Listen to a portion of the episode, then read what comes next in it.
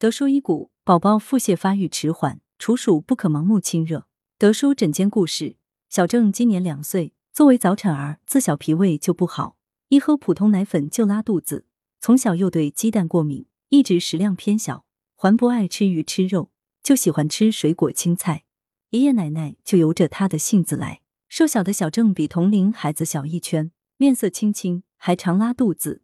天气一冷或饮食稍不注意，就拉稀烂便。一天四至五次，有时还带有未消化完全的食物。妈妈非常忧心，常给小郑喝酸奶助消化。入夏以来，小郑频繁出现拉肚子、睡不安稳、汗多等不适，来找德叔求治。德叔解谜：德叔认为这些不适为脾胃虚寒导致。脾胃是后天之本，充养人体的水谷精微从脾胃而来。食物到达胃部进行初级加工，磨成食糜，是消的过程。脾将精微物质提取。作为营养输送到机体各部位，糟粕通过胃肠排出体外，是化的过程。脾胃虚弱的人，消与化都不正常，常会表现为拉肚子。长此以往，导致身体羸弱，疾病丛生。所以关键要健运脾胃，消化的长，腹泻也就好了。德叔给小郑间断辩证治疗一个多月，指导家长日常调护，小郑拉肚子大为减少，吃饭也香，精神也好了。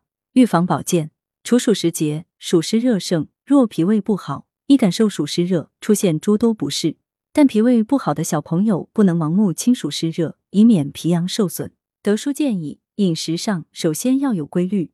小儿胃小且脆，容物不多，不能不知节制任其过饱，也不能随其所欲任其不食。其次要饮食结构合理。《黄帝内经》曰：五谷为养，五畜为益，五果为助，五菜为充，水果是助。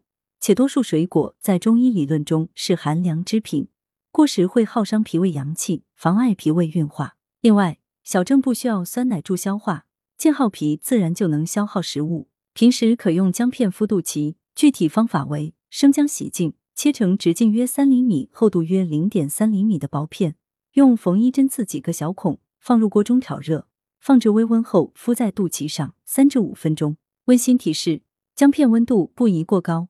三岁以下宝宝，姜片温度要严格控制，以免烫伤。贴敷时间一至三分钟为宜。三岁以上小朋友可贴敷三至五分钟。